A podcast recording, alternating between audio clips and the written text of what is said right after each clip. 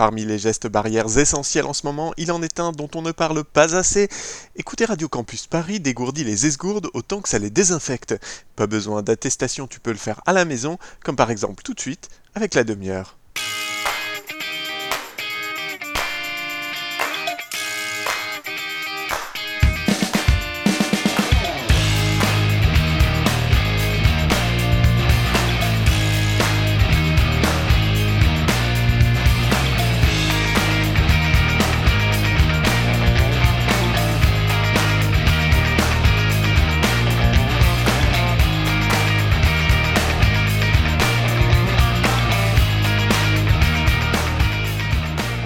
Bonsoir, auditrice, c'est la demi-heure. Je suis confiné et toujours pitoum, ou l'inverse. Car rien, rien ne me ferait jamais manquer l'appel du devoir. Celui qui nous incombe à la demi-heure, t'informer avec autant de rigueur que possible, tout en piochant allègrement dans la culture populaire afin de s'aventurer sur des métaphores bancales et faire un maximum de publicité pour la sortie prochaine du film de Camelot. Rien disais-je, ne saurait entraver la route de l'esprit critique qui fait que chaque mois, la demi-heure est au rendez-vous sauf le mois dernier. Parce que c'était un peu compliqué, j'avais beaucoup de boulot. Euh, ah oui, puis alors, la fois d'avant, c'était juste au moment des élections et du confinement, donc pas super simple non plus. En février, ça avait été chaud parce que j'étais tout seul, euh, puisque euh, Jérémy était pas disponible, on va dire ça comme ça. Mais globalement, sinon, en dehors du fait que cette émission est la cinquième et presque dernière d'une saison qui aurait dû en compter au moins 10, tu peux compter sur nous avec un indice de fiabilité à peu près identique à celui des interventions du président dans les médias. J'ai changé très profondément. Le mouvement de la jeunesse pendant euh, plusieurs semaines, plusieurs mois, et qui continue, moi, m'a fait réfléchir. Faux C'est faux. Totalement faux Pas du tout ça Non J'ai envie de te dire menteur Menteur oui, ben on n'avait pas été à l'antenne depuis un moment, il hein. fallait bien qu'on reparte sur de bonnes bases. Et tu noteras qu'on a fait un effort, hein. on a choisi une citation, alors certes vieille d'un an, mais qui au moins ne parle pas de la pandémie actuelle. Et c'était pas facile de trouver. Hein. D'ailleurs, c'est pour cette même raison que la structure de l'émission a un peu changé. Ça devient très compliqué de faire une revue de presse qui ne soit pas entièrement consacrée à la Covid-19. je te jure, on a essayé, alors on a d'abord allumé TF1.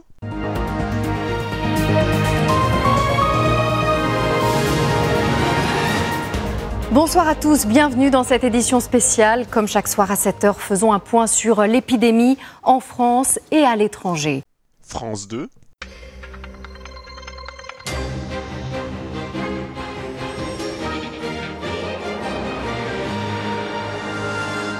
Il est 20h, bonsoir à tous. Voici les titres de l'actualité de ce samedi. À la une ce soir, en quoi consiste le prolongement de deux mois de l'état d'urgence sanitaire? Les réponses du jour du ministre de la Santé. France 3.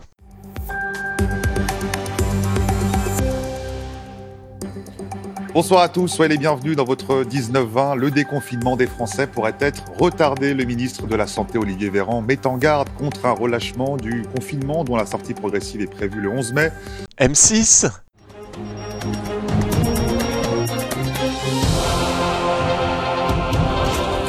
Bonsoir à tous et bienvenue dans votre journal. Il est 19h45, nous sommes le dimanche 3 mai, voici les titres de l'actualité.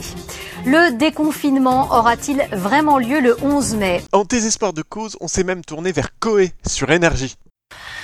Bonjour à tous, je commence cette émission par une très très bonne nouvelle et un flash spécial puisqu'il paraîtrait que ça y est, les masques vont enfin euh, arriver en pharmacie, euh, devant une pharmacie. Reporter avant tout le monde, nous avons Hervé Direct qui est avec nous. Hervé? Bref, ça nous semblait impossible, alors que pourtant le monde ne s'est pas arrêté de tourner, quoique effectivement bon nombre d'événements qui nous semblent d'habitude dignes d'intérêt pour comprendre comment ils tournent gravitent aujourd'hui autour de la pandémie et des réactions des différents pouvoirs. Du coup, plutôt que d'esquisser une revue de presse incomplète sur ce sujet qui mériterait amplement une demi-heure d'une heure à lui tout seul, et on espère que ça arrivera, nous allons amputer cette émission de cette partie afin de se consacrer pleinement au sujet chiant du jour, un sujet qui, en ces temps moroses, se veut un peu plus optimiste qu'à l'accoutumée. Voilà, on a voulu faire plus léger, plus sympathique, plus sympathique pardon, sous la forme d'une hypothèse, certes un brin provocatrice. La France ne serait pas encore une dictature. Et aujourd'hui s'est installé dans notre société, et de manière séditieuse par des discours politiques extraordinairement coupable. L'idée que nous ne serions plus dans une démocratie, qu'il y a une forme de dictature qui s'est installée. Mais allez en dictature. Une dictature, c'est un régime où une personne ou un clan décide des lois. Une dictature, c'est un régime où on ne change pas les dirigeants, jamais. Une dictature, c'est quand les gens sont communistes. Déjà, qu'ils ont froid, avec des chapeaux gris et des chaussures à fermeture éclair. C'est ça, une dictature de l'ORS.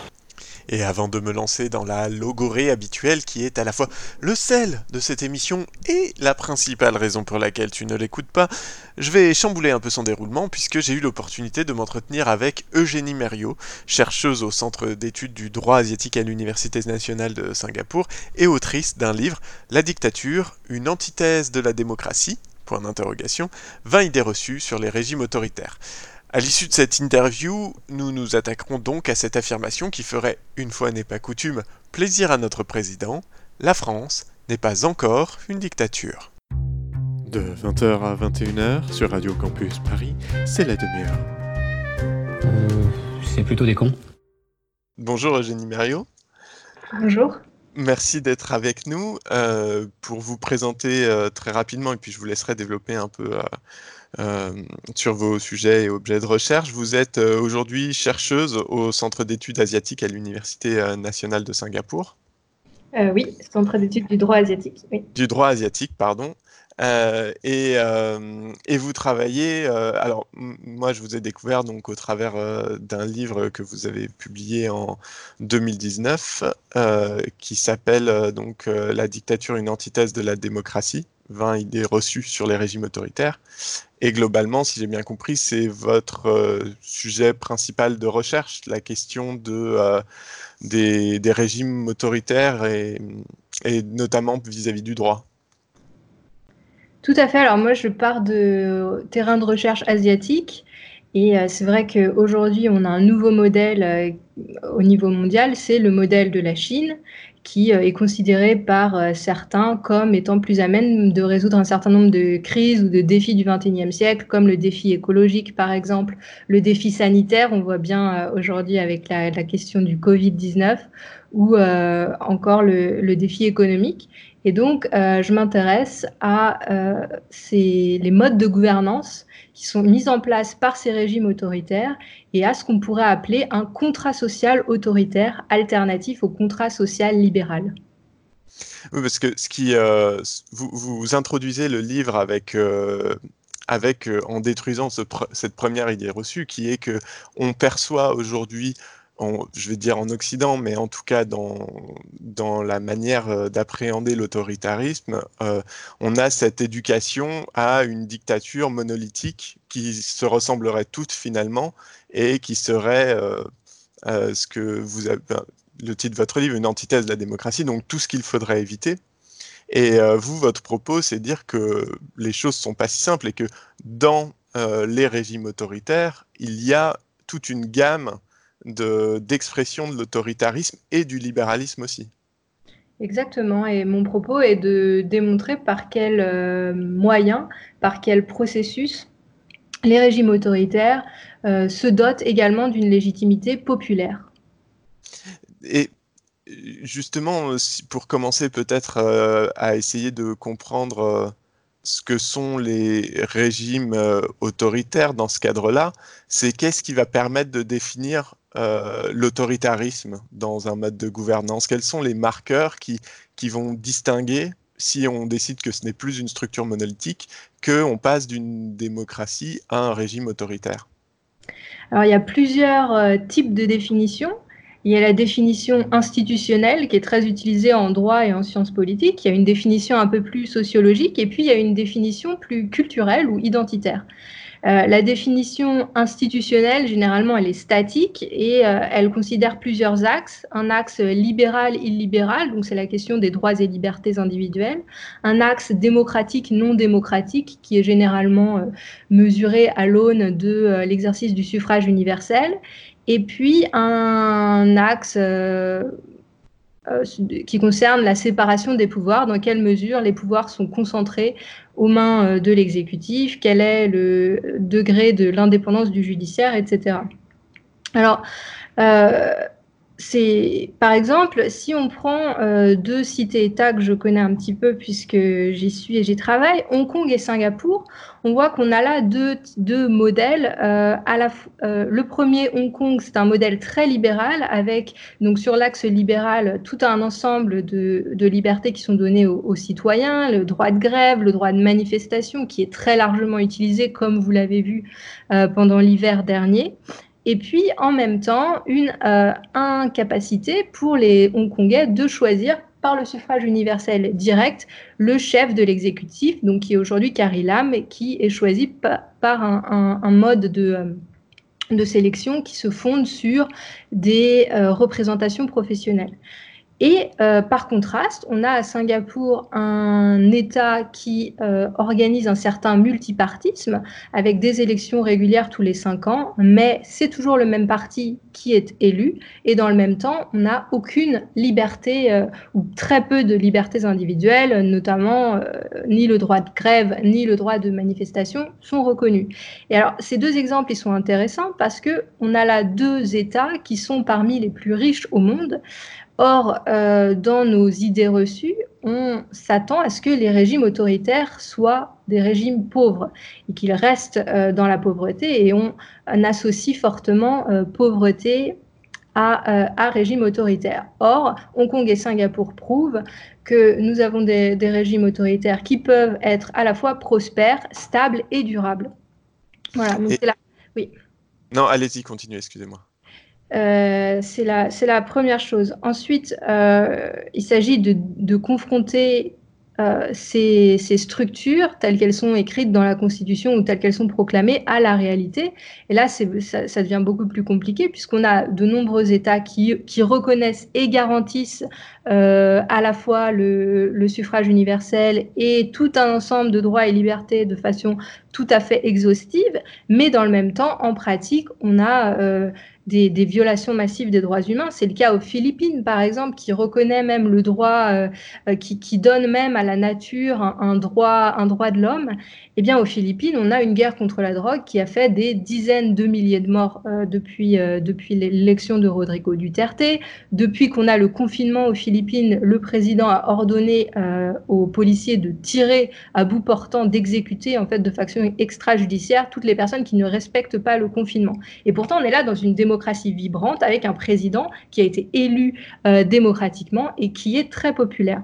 De la même manière, en Inde, on a euh, en Inde l'une des plus vieilles démocraties euh, et l'une des plus, des plus grandes démocraties du monde. On a des violations massives des droits humains contre les musulmans, par ailleurs plébiscitées par une partie de la, population. Donc voilà, ça c'était vraiment le rapport entre la définition sociologique et puis la définition institutionnelle du régime autoritaire qui, on voit déjà, soulève un certain nombre de, de difficultés. Après, il y a une définition en termes d'idéologie, hein, c'est celle poussée par Anna Arendt qui euh, considère que les régimes euh, totalitaires ont un certain nombre de caractéristiques idéologiques. Mais moi, ce qui m'intéresse davantage euh, dans ce livre, c'est de montrer qu'avant tout, la définition de l'autoritarisme, c'est une définition identitaire. En réalité, c'est un marqueur identitaire, l'autoritarisme. Ça nous vient de Montesquieu, qui, donc en 1748, dans l'esprit des lois, écrivait le despotisme est naturel à l'Orient. Et euh, à partir de là, on, a, on associe l'autoritarisme à l'Orient, à l'altérité. Et donc, pour moi, euh, vraiment le critère euh, qui est le plus opérationnel en réalité, si on regarde les discours médiatiques, c'est le critère identitaire de l'autoritarisme, bien plus que toute une série de facteurs institutionnels ou sociologiques. C'est-à-dire, pour essayer de, bien comprendre ce que vous dites, c'est que euh, le, critère est en fait une, euh, le critère qu'on utiliserait nous massivement, euh, ça serait plutôt celui de, de la comparaison et de, enfin, quand vous dites l'altérité, c'est comme ça que je comprends, c'est-à-dire que c'est l'autre par rapport à nous qui, qui rentre dans ces dynamiques de gouvernance là. C'est ça? Et on le, voit, tous les jours quand on fait référence à l'Asie. Par exemple, là, sur la pandémie du, Covid-19, euh, j'apprends que, euh, par exemple, Singapour est une grande démocratie. Euh, un jour par un journal qui veut dire euh, que euh, la France ne peut pas mettre en œuvre tout ce qui a été mis en Chine. En revanche, elle peut s'inspirer de Singapour, qui est une démocratie. Le lendemain, j'apprends que Singapour est un régime autoritaire et que la France ne peut donc pas s'en inspirer. Donc, c'est le, le, critère, il est vraiment à des fins identitaires de comparaison par rapport à nos démocraties. Et on retrouve ça dans la phrase de Emmanuel Macron, allez vivre en dictature. C'est ce que j'allais dire, mais ça veut dire que si avec ce critère-là, c'est très compliqué pour un régime de euh, se remettre en question, puisque, euh, puisque finalement, il ne, il ne va jamais, lui, se poser des questions sur ses propres pratiques. Exactement, tout à fait. Donc c'est vraiment euh, la démarche de mon livre, c'est d'essayer de faire réfléchir à ces catégories qu'on nous impose et qui ont pour effet de nous de nous cantonner à l'ignorance du monde dans lequel on vit et à un certain sentiment de supériorité occidentale et démocratique qui, in fine, est délétère. Pourquoi? Par exemple, dans la, question, dans la gestion de la pandémie euh, du, Covid, euh, on voit bien que pendant les premiers temps, les médias ainsi que le gouvernement français et les gouvernements européens ont appliqué la grille, d'analyse totalitarisme à ce qui se passait en Chine ce qui les a empêchés de réfléchir à une solution pour lorsque le Covid arriverait en Europe. Donc vous voyez qu'il y a des effets pratiques euh, qui sont problématiques dans cette, euh, dans cette catégorisation qui nous empêche de nous comparer à d'autres régimes et notamment les régimes orientaux. Et du coup, j'aimerais revenir sur un point un peu, euh, vous l'avez rapidement évoqué, mais c'est vrai qu'on a, on a tendance à associer euh, le, populisme et l'autoritarisme, surtout dans les discours euh, dits des progressistes, euh, qui, qui se servent de, de l'argument populiste pour fustiger le potentiel autoritaire de, des dirigeants de parti ou ce genre de choses. Est-ce que c'est c'est une composante qu'on retrouve vraiment dans tous les, les pays autoritaires, le, le populisme? Alors, pas du tout. Et euh, encore une fois, j'ai un regard un petit peu différent sur ces questions-là. Vous avez tout à fait raison de mettre en lien populisme et autoritarisme. Mais euh, on a tendance euh, dans le discours actuel à s'attacher aux, particularités d'exercice du pouvoir de personnalités populistes. Donc il y a une très forte personnalisation de notre analyse du populisme. Et moi, qui m'intéresse davantage aux structures et notamment aux structures juridiques et politiques des, des régimes, euh, mon, regard est différent. Le populisme, je le lis non pas comme euh, une cause, mais comme un symptôme. Et donc les causes sont ailleurs. Je, lis le populisme comme une réponse illibérale à des déficits démocratiques. Et en cela, bien sûr, je m'appuie sur euh, de, nombreux, de, nombreux autres théoriciens, comme Casmude, par exemple, qui ont écrit ça superbement bien déjà. Et donc, euh, euh, par exemple, dans les démocraties que l'on appelle tutélaires, hein, donc ça c'est un terme de Zevorsky, peu importe, les démocraties tutélaires que, l'on étudie depuis longtemps, ce sont des, régimes qui ont des élections et qui ont euh, un libéralisme, donc des, libertés qui sont garanties. Dans le même temps, on a un certain nombre de pouvoirs non élus qui disposent de droits de veto sur des décisions fondamentales, qu'elles soient d'ordre économique, politique, culturel, etc. Ces institutions, elles peuvent prendre plusieurs formes, mais celles que l'on connaît bien, ce sont euh, notamment les institutions militaires et ou les institutions judiciaires. Donc, par exemple, on peut prendre trois exemples euh, la Thaïlande, les Philippines et la Turquie, peut-être euh, Turquie que, que les auditeurs connaissent un petit peu mieux, dans lesquelles vous avez des des partis politiques, euh, des hommes politiques qui se font élire et qui sont ensuite soumis, qui vont ensuite leurs décisions soumises à des vétos de, la part de la Cour constitutionnelle, de la part de l'armée, souvent euh, de manière euh, commune, conjointe, qui peuvent mener à des coups d'État militaro-judiciaires. Et donc la réponse a été dans ces trois États toujours le populisme. Donc, si on prend une, euh, la métaphore de, de, la maladie, du virus, puisque c'est l'époque qui veut ça. Voilà, je dirais que le populisme, c'est comme une réaction immunitaire disproportionnée, très destructrice à un virus qui serait celui du, du déficit démocratique voilà, euh, du caractère tutélaire de la démocratie, qui, à mon, avis, est un, une tendance intrinsèque à la démocratie libérale même. Et donc là, j'ai pris des exemples très, simple avec le pouvoir des militaires, le pouvoir des cours constitutionnels dans trois États mais on pourrait appliquer ça également à l'Union européenne, je pense, qui répond à la définition de démocratie tutélaire. J'aimerais juste revenir sur ce que vous venez, de dire sur la, tendance intrinsèque à la démocratie libérale. Est-ce que vous pouvez l'expliciter un petit peu, ça? La démocratie euh, libérale, elle naît d'une tension fondamentale entre deux, euh, entre deux idées euh, principales, l'une qui est la souveraineté du peuple, souveraineté qui serait illimitée par définition, et de l'autre, la, la nécessité de mettre des contraintes ou des limites à l'exercice du pouvoir de l'État. Donc il y a une tension fondamentale entre ces deux principes et la démocratie libérale, lorsqu'elle euh, décide de faire primer euh, le caractère libéral sur le caractère démocratique, a une tendance à devenir une démocratie tutélaire. C'est-à-dire qu'on va avoir des cours constitutionnels qui vont euh, être les gardiennes de ce que la souveraineté populaire peut faire, euh, d'une part, mais ça peut être également les militaires, ça peut être euh, les institutions maastrichtiennes, etc. Toute une série euh, d'institutions qui vont au nom de la limite de, la limite qui doit être posée à l'exercice du pouvoir d'État, vont venir contraindre la souveraineté populaire. Alors, je, ne, n'émets pas de jugement de valeur, c'est un, constat et une hypothèse de travail. Mais du coup, dans le cadre de cette hypothèse, on arrive à un glissement quasi, euh, j'allais dire quasi automatique, c'est un peu caricatural, mais en tout cas une forte tendance à, basculer euh, d'un régime euh, comme non autoritaire vers un régime autoritaire. Si on, si on pousse à l'extrême ça, c'est comme ça que je le comprends, mais peut-être je le comprends de travers.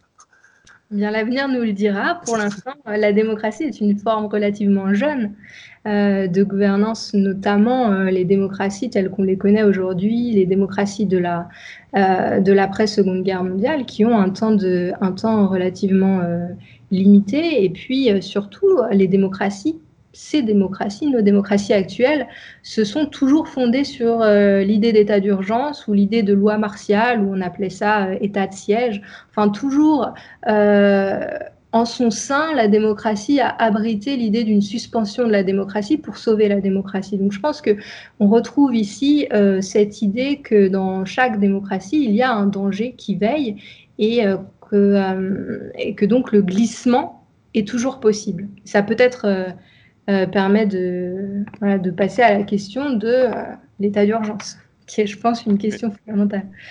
c'est ce que c'est ce que j'allais dire. C'est ce qu'on a vécu nous en France, euh, enfin avec l'état d'urgence post post attentat, où on se retrouve avec deux ans d'état d'urgence, puis un passage dans le droit commun d'un certain nombre de de ces dispositifs quelque part. Tout à fait. La question de savoir comment on passe d'un régime euh, républicain ou démocratique à une dictature, c'est la question de l'état d'urgence. C'est l'état d'urgence qui fait basculer un régime euh, de nature démocratique ou républicaine vers une dictature. Et ce n'est pas nouveau. C'est depuis la République romaine. Euh, qu'on a, euh, a cette dictature qui devait durer six mois et qui, quand elle euh, s'étend dans le temps, qu'elle devient permanente, se mue en tyrannie et fait sombrer la République dans l'Empire.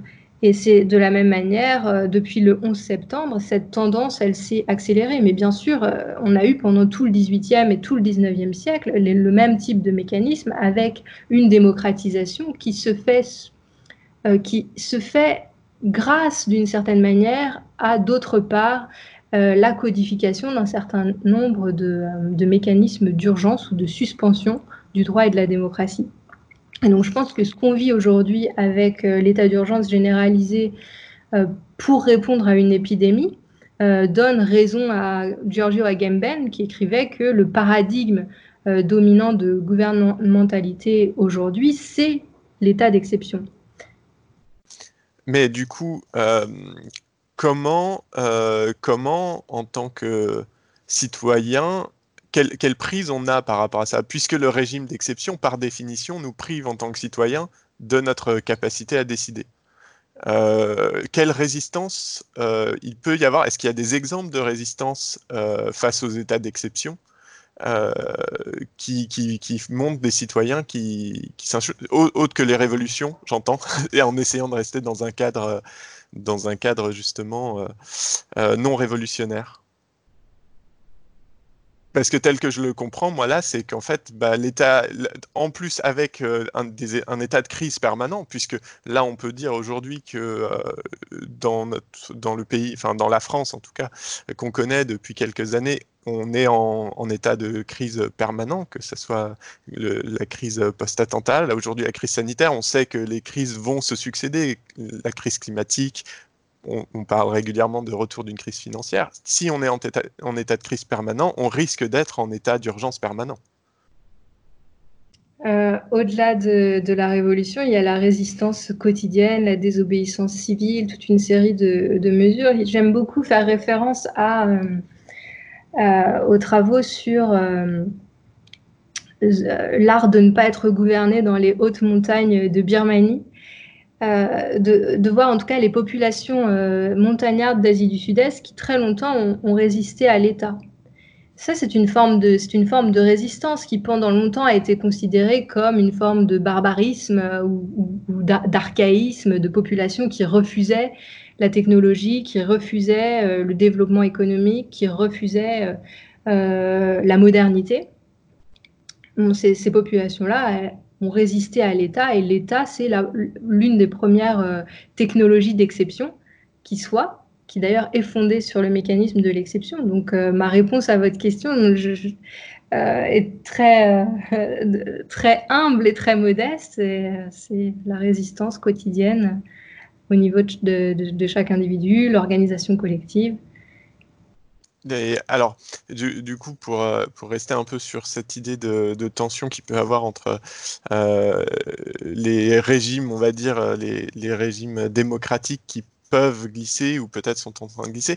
Dans le livre, vous, vous parlez euh, notamment, euh, je crois que c'est aussi dans, dans l'introduction, je ne sais plus à quel passage exactement, mais d'une tendance en fait qui n'est que l'on voudrait euh, linéaire et croissante, c'est-à-dire aller vers un, un, état du monde qui est tend de plus en plus vers la démocratie, et qu'en fait on est beaucoup plus dans un système de flux et de reflux et que actuellement on serait plus euh, dans une situation euh, de, de, reflux euh, autoritaire, enfin voilà, une recrudescence des régimes autoritaires.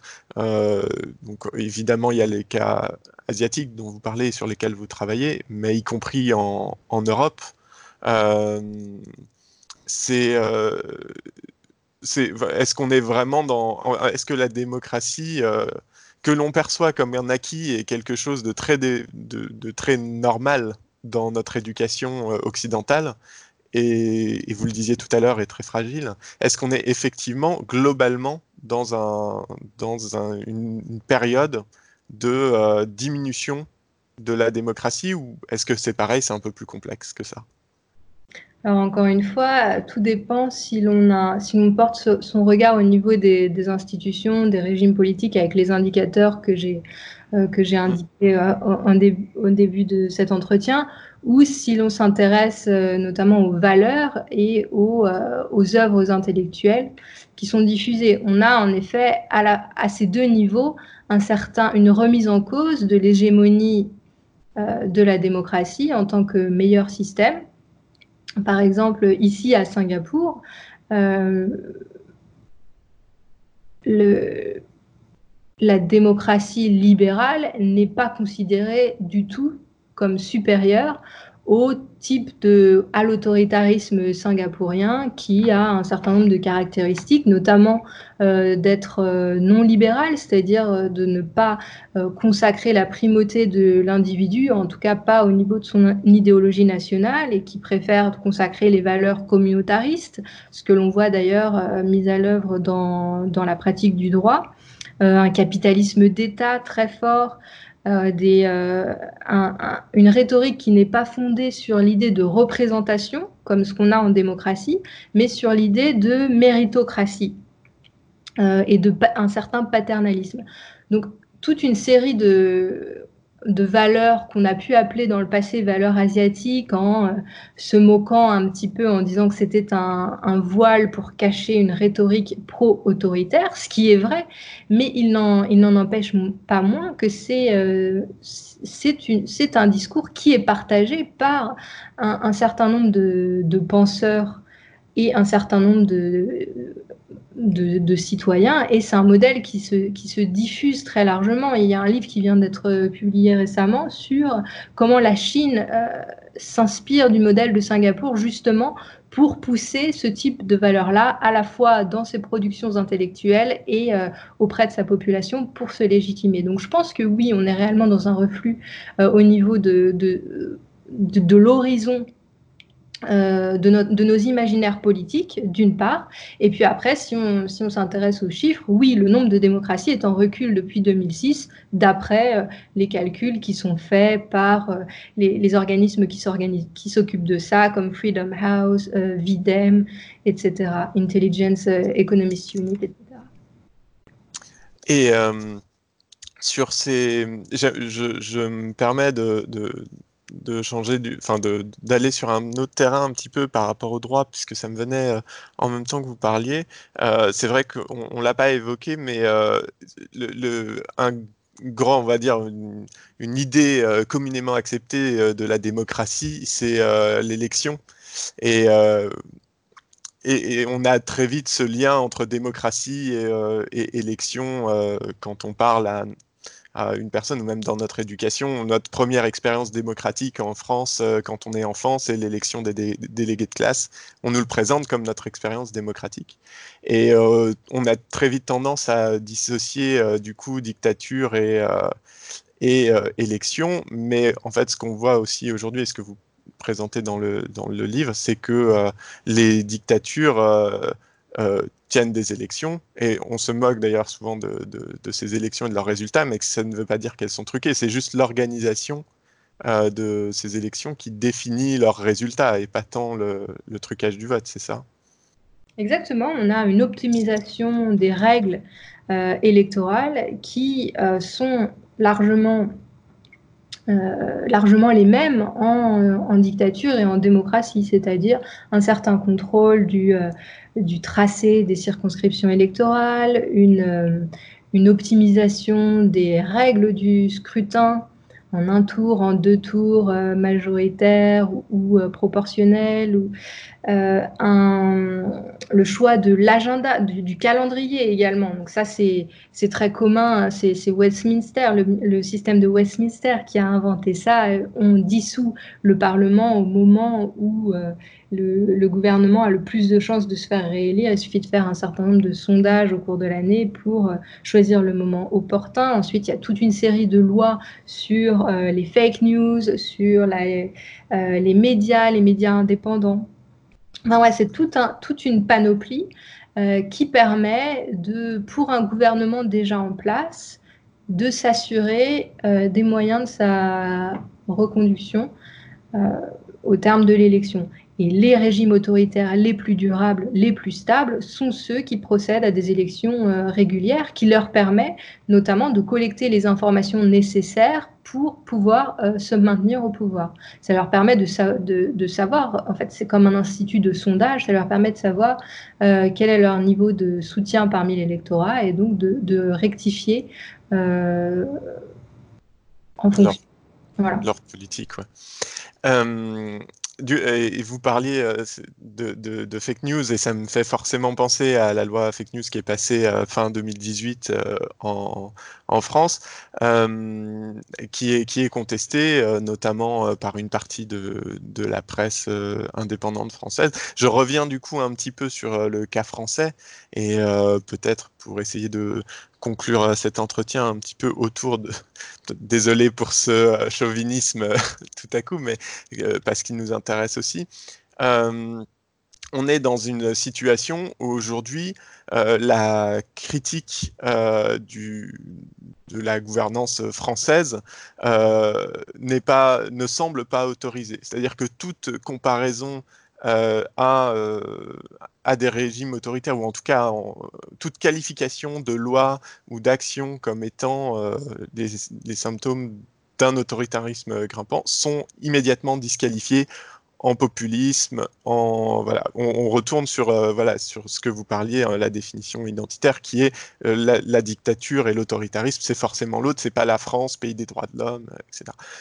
Aujourd'hui, quand on est euh, journaliste, quand on est chercheur, quand on est même ne serait-ce que citoyen qui s'interroge sur ces questions-là, comment on peut essayer de d'exprimer la le glissement autoritaire, ou en tout cas le risque de glissement autoritaire ou le caractère autoritaire de certaines lois, en, ne se, heurtant pas à ce mur-là. Est-ce que, alors, euh, faire lire votre livre, c'est vachement bien, mais on n'a pas forcément l'opportunité de, euh, de le faire lire avant euh, chaque débat. Est-ce qu'on a des moyens aujourd'hui de contourner euh, cette espèce de doxa autour de l'autoritarisme pour euh, faire prendre conscience, et je sais, je me rends bien compte que c'est une question pas évidente, euh, à, des, individus, hein, sans, parler forcément du président de la République parce qu'on n'a pas accès à lui tous les jours, mais, à des personnes qui disqualifieraient automatiquement ces arguments sur ce critère-là. Alors le premier point, c'est le choix de la langue vous avez des registres de langue qui sont complètement différents en fonction des types de régimes desquels on parle. Donc je pense que le, premier point, euh, si, vous, me demandez un conseil pour les journalistes ou les chercheurs, c'est le choix des mots et donc d'arrêter d'appliquer aux autres régimes des mots qu'on ne s'appliquerait pas à soi-même. Par exemple, euh, il y a des milliers d'exemples, j'en ai mis, je crois, une dizaine dans le livre, euh, la propagande. Par exemple, aujourd'hui, on lit que la Chine est dans un effort de propagande au niveau mondial pour, euh, euh, grâce à ses distributions de masques. Mais c'est de la diplomatie. Et c'est ce que les régimes occidentaux font depuis toujours. Euh, de la même manière, pour les, les purges, euh, qui sont en réalité euh, des remaniements ministériels. Euh, bon, on a énormément d'exemples. De, je pense que la, première, la première chose à faire, c'est de remettre en cause les choix des mots que l'on fait naturellement, parce que même parfois de façon inconsciente. donc ça, c'est la, première chose. Et en, ensuite, la seconde chose, c'est d'être dans la comparaison. Et je pense qu'il y a une occasion euh, formidable avec ce qui se passe avec le coronavirus, c'est que justement, euh, on voit bien l'intérêt de la comparaison et que l'intérêt de la comparaison ne se limite pas à une comparaison intra-européenne ou intra-occidentale. Bien au contraire. Et je pense que d'ailleurs, euh, ça revient sur ce que j'ai dit précédemment, mais je pense d'ailleurs que c'est une des erreurs majeures du gouvernement dans la gestion de cette crise, c'est d'avoir refusé la comparaison, la comparaison avec, avec l'Orient. Eh bien, merci beaucoup, euh, Merio. Euh, je ne sais pas si vous avez quelque chose vous à rajouter, quelque chose qu'on n'aurait pas abordé de très important. Sur, la France, par exemple, si on, revient à ce que je disais, euh, qui peut-être est la partie la plus provocatrice, en tout cas originale de, mes arguments, à savoir que de façon inhérente, la démocratie produit de l'autoritarisme. Mm. Si vous prenez l'exemple de la France, vous voyez que la démocratie française, elle s'est construite euh, sur des pratiques autoritaires dans les colonies. On peut mettre en parallèle l'histoire de la démocratie française, l'extension du suffrage, euh, l'augmentation des libertés individuelles, avec d'autre part un approfondissement des techniques autoritaires euh, dans les colonies, ou lorsque les colonies étaient terminées, un retour de, cet autoritarisme en métropole via euh, l'état d'urgence. Si on prend l'Algérie, à partir de 1830, c'est un, état d'exception permanent en Algérie, alors qu'en France, on a le, développement, l'approfondissement d'un certain nombre de mécanismes démocratiques. Et puis on a les camps d'internement en Algérie. Ensuite, on a euh, la guerre d'Algérie qui correspond à la naissance de la Ve République. D'ailleurs, c'est la jeunesse de la Ve République, c'est l'état d'urgence euh, de l'Algérie. Euh, et, puis, et puis ensuite, lorsque la décolonisation est acté, on a le massacre, enfin, avant même d'ailleurs la, fin de, la décolonisation, on a le massacre des Algériens du 17 octobre 1961 à Paris, et ensuite on a l'état d'urgence qui est mis en œuvre dans les banlieues en 2005, et aujourd'hui on se retrouve avec un confinement généralisé de la population en France, où on ne peut sortir qu'avec une attestation dérogatoire. Donc je pense qu'il est important de comprendre que lorsque l'autoritarisme s'applique euh, à des catégories autres de la population et que c'est sur ce, sur ce fondement-là que la démocratie pour les bourgeois, ou en tout cas pour la classe moyenne, pour euh, la classe par défaut, se développe, en réalité, cette classe-là n'est pas à l'abri d'un retour de l'autoritarisme sur sa propre personne. Et si vous me permettez, je vais conclure en lisant un extrait d'Aimé Césaire qui résume très bien cela. Allez-y. Euh, qui donc écrit dans euh, son discours sur le colonialisme, euh, publié justement en 1955, il dit ceci. Et alors un beau jour, la bourgeoisie est réveillée par un formidable choc en retour. Les Gestapo s'affairent, les prisons s'emplissent, les tortionnaires inventent, raffinent, discutent autour des chevalets. On s'étonne, on s'indigne. On dit, comme c'est curieux, mais bah, c'est le nazisme, ça passera et on attend et on espère. Et on se tait à soi-même la vérité que c'est une barbarie, mais la barbarie suprême, celle qui couronne, celle qui résume la quotidienneté des barbaries, que c'est du nazisme, oui, mais qu'avant d'en être la victime, on en a été le complice, que ce nazisme-là, on l'a supporté avant de le subir, on l'a absous, on a fermé l'œil là-dessus, on l'a légitimé, parce que jusque-là, il ne s'était appliqué qu'à des peuples non européens, que ce nazisme-là, on l'a cultivé, on en est responsable et qu'il est source, qu'il est sourd, qu'il perce, qu'il goûte, avant de l'engloutir dans ses eaux rougies de toutes les fissures de la civilisation occidentale et chrétienne. Oui, il vaudrait la peine d'étudier cliniquement dans le détail les démarches d'Hitler et de l'hitlérisme et de révéler aux très distingués, très humanistes, très chrétiens bourgeois du XXe siècle qu'il porte en lui un Hitler qui s'ignore, qu'Hitler l'habite, qu'Hitler est son démon, et que s'il le vitupère, c'est par manque de logique et qu'au fond, ce qu'il ne pardonne pas à Hitler, ce n'est pas le crime en soi, le crime, contre l'homme, ce n'est que l'humiliation de l'homme en soi, c'est le crime contre l'homme blanc, et d'avoir appliqué à l'Europe des procédés colonialistes dont ne relevaient jusqu'ici que les Arabes d'Algérie, les coulisses de l'Inde et les nègres d'Afrique. Merci beaucoup, Eugénie Merriot. On va finir là-dessus, effectivement. C'est très beau texte. Euh, je rappelle donc que vous êtes euh, chercheuse au Centre d'études du droit asiatique à l'Université nationale de Singapour. Je l'ai eu bon cette fois. Ah. Et euh, allez-y. Oui, oui, c'est tout à fait ça. C'est ça. Merci beaucoup pour votre temps, pour cet éclairage. Vous êtes l'autrice également de, donc, du livre La dictature, une antithèse de la démocratie, 20 idées reçues sur les régimes autoritaires. Et c'est aux éditions Le Cavalier Bleu, collection idées reçues. merci. Merci à vous, merci pour l'invitation. Everybody knows, everybody knows that you cradle the sun,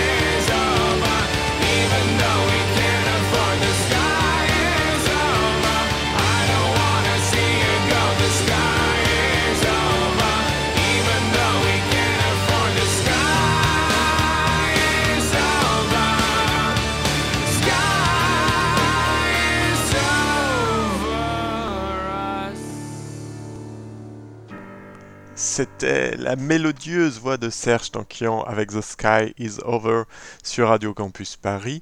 Et on poursuit tout de suite avec la demi-heure. Contre le grand capital, de 20h à 21h, sur Radio Campus Paris, c'est la demi-heure. Je sens que ça va encore être épique. La dictature. Le meilleur argument pour tenter de gagner un débat dans lequel on sent que l'on est en train de perdre pied. Le qualificatif indétrônable des gens bien éduqués. Quand un ou une amie te dit au détour d'un verre de Romanée Conti, un pull noué autour des épaules, que vraiment tu prônes l'instauration d'une dictature, tu es tout à fait en droit de comprendre les pires jurons que la bienséance m'interdit de prononcer à l'antenne à une heure de si grande écoute. En plus, je me suis juré d'arrêter de dire fils de pute. Ce qui est génial en plus avec le mot, c'est que nous l'avons tellement intégré comme étant le modèle à fuir absolument, qu'il est aussi bien utilisé par des gauchistes, comme par exemple des étudiants de Sciences Po qui bloquent leurs locaux, Je suis complètement en défaveur de ce blocage. Qui dénonce une dictature macronienne. Aux dernières nouvelles, on n'est pas en dictature en France. que par des réacs qui n'ont pas fini de s'indigner, comme quoi l'indignation, euh, c'était peut-être pas assez Stéphane. hein. Mais il y a effectivement euh, un biais euh, du, du journal Valeurs Actuelles qui fustige le néo-féminisme, qui est effectivement la dictature de ces minorités. euh, qui sont voilà pour la partition. Non, Non, ils sont c'est la dictature des minorités, c'est-à-dire Arrêtez avec votre dictature. essayons de faire du découpage en part de marché Alors, David, de toutes les populations françaises. C'est grave, c'est grave ou pas Bah Non, oui. pas grave. Non, là on en est déjà pour, pour, pour trois affichettes, on est déjà on en est déjà à parler de dictature. Non, c'est insupportable. C'est insupportable. Alors la dame pas contente qui fustige les néo-féministes, hein, c'est Barbara Lefebvre, une polémiste des grandes gueules sur RMC, et on n'en dira pas plus parce qu'en fait on s'en bat le clito. La dictature, c'est un peu l'anti-swag de la conversation bourgeoise, hein, du coup on est prêt à le foutre à toutes les sauces, et ça provoque des fulgurances, hein, par exemple chez Richard Gottener, euh, pour qualifier la grève contre la réforme des retraites de 2019, fulgurances dont personnellement je me serais bien passé. J'ai trouvé, euh, en- en venant en taxi, j'ai trouvé cette formule qui m'apparaît évidente et je suis très content de l'avoir trouvée. Ce qu'on vit là avec euh, ces grèves et tout ça, j'ai l'impression que c'est la dictature de la démocratie. La dictature de la démocratie, rien que ça. Alors moi, du coup, en fait, quand j'ai trouvé ça, je savais pas exactement ce que faisait Richard Gottner. Du coup, je me suis, je me suis quand même renseigné un peu, histoire de savoir quel crédit je pouvais euh, euh, accorder à son analyse politique. Et euh, je suis tombé là-dessus. Il était où, hein? Il était où?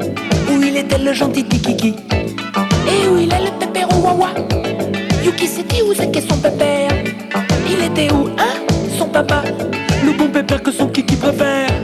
Et sa mémère alors Et sa mémère Où elle est la mémère à sa noudouche Elle était où, hein Sa mémère Qui donne du sucre qu'avec la boubouche Est-ce que ça a un rapport avec le propos?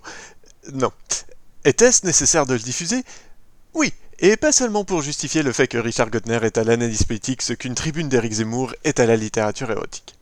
Mais revenons à la dictature, et surtout tentons de comprendre réellement ce que dit Emmanuel Macron avant de nous inviter à aller voir en dictature s'il y est. On va faire quelque chose qu'on fait pas si souvent que ça dans la demi-heure, on va décortiquer ce passage, la langue, les expressions utilisées pour tenter de reconstruire l'idéologie qui a produit cette saillie présidentielle. Euh, Magnéto, Serge. Celles et ceux qui portent cette violence, celles et ceux qui avec cynisme quelquefois l'encouragent, ou ceux qui taisent tout reproche qu'il faut avoir, oublient une chose très simple. Nous sommes une démocratie. Une démocratie, c'est un système politique où l'on choisit nos dirigeants.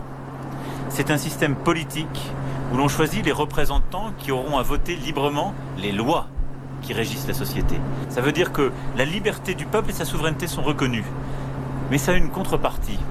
C'est que dans une démocratie, on a un devoir de respect à l'égard de ceux qui représentent et portent cette voix. Parce que précisément, on a le pouvoir de les révoquer. On a l'interdiction de la haine. Et aujourd'hui, c'est installé dans notre société, et de manière séditieuse par des discours politiques extraordinairement coupables. L'idée- L'idée que nous ne serions plus dans une démocratie, qu'il y a une forme de dictature qui s'est installée. Mais allez en dictature. Une dictature, c'est un régime où une personne ou un clan décide des lois. Une dictature, c'est un régime où on ne change pas les dirigeants jamais. Si la France, c'est cela, essayez la dictature et vous verrez. La dictature, elle justifie la haine. La dictature, elle justifie la violence pour en sortir.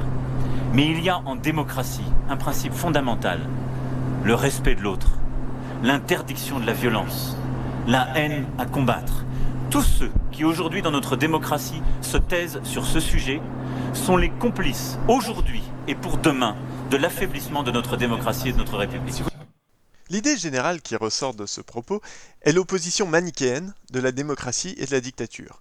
Et Eugénie Merriot l'a bien expliqué dans l'entretien qu'on a écouté, c'est notamment à ça que sert l'idée qu'on se fait d'une dictature, un épouvantail qu'on agite et qui empêche la remise en question de notre propre système.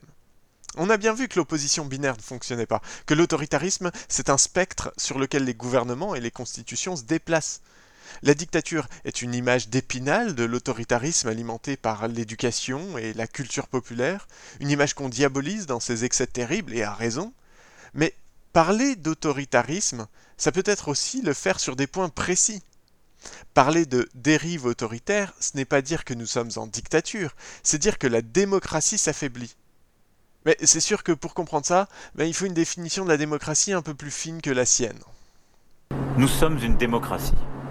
Une démocratie, c'est un système politique où l'on choisit nos dirigeants. C'est un système politique où l'on choisit les représentants qui auront à voter librement les lois qui régissent la société. Ça veut dire que la liberté du peuple et sa souveraineté sont reconnues. Mais ça a une contrepartie. Alors déjà non. Non, la définition de démocratie, c'est pas du tout ça. Ou en tout cas, ce n'est clairement pas que ça. L'élection n'est absolument pas la garantie d'une démocratie. Aujourd'hui, la vaste majorité des pays ont instauré le suffrage universel. C'est pas pour ça que ce sont des démocraties. Et puis, revenons un peu aussi sur la suite de ce qui est dit, euh, quand il s'agit d'élire des représentants qui pourront voter librement des lois. Déjà, le rôle du législateur, c'est pas uniquement de voter les lois, hein. c'est aussi de les produire normalement. Même si c'est vrai qu'il semble que le gouvernement actuel voit moins le Parlement comme une assemblée qui produit la législation que comme une caisse enregistreuse, et je me permets de souligner que le groupe parlementaire LREM impose à ses membres le respect des consignes de vote, et que même lors des élections législatives de 2017, les candidates et candidats à la République en marche s'engageaient à voter toutes les mesures du gouvernement. Et on a plusieurs cas de députés dissidents ou dissidentes qui ont quitté qui ont dû quitter le groupe ou à qui on a fait quitter le groupe euh, suite à des oppositions. Ça me semble donc légèrement hypocrite de venir jouer sur ce tableau menu. Parce que si dans les discours tu prônes la liberté des parlementaires, dans la réalité tu les vois plutôt comme ça. Il était où, hein, le Yuki? Il était où hein, le Yuki? Le gentil toutou Il était où?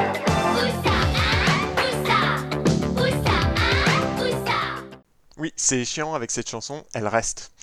En fait, c'est pas évident de définir ce qu'est la démocratie dans l'absolu parce que c'est la composition de tout un tas de facteurs différents, plus ou moins interconnectés. En 2006, The Economist Intelligence Unit basé au Royaume-Uni a mis en place un index démocratique pour tenter d'ordonner les pays du monde par rapport à leur niveau de démocratie sur une échelle allant de la démocratie dite totale aux régimes autoritaires, en passant par les régimes dits hybrides et les démocraties imparfaites. Et quand on regarde les classements de ces 15 dernières années, on s'aperçoit que la France a été majoritairement classée comme une démocratie imparfaite, notamment à cause du recul de deux indicateurs principaux, celui évaluant les libertés civiles et celui de la culture politique. En vérité, on doit notre maintien dans le top 30 essentiellement grâce à la participation politique, hein, qui a moins à voir avec le mode de gouvernance qu'avec la politisation des citoyens et citoyennes. Alors que la culture politique, elle évalue plus la propension des citoyens à plébisciter un pouvoir démocratique plutôt qu'un pouvoir autoritaire. Et là, ça devient un peu plus emmerdant, hein, comme recul, de même que celui des libertés civiles. En février 2016, Yves Saint-Omer, professeur de sciences politiques à Paris 8, spécialiste de la démocratie participative et délibérative, a surpris l'auditoire lors d'une conférence sur l'avenir de la démocratie euh, en affirmant qu'il n'était pas à exclure de voir la France évoluer rapidement vers un régime autoritaire.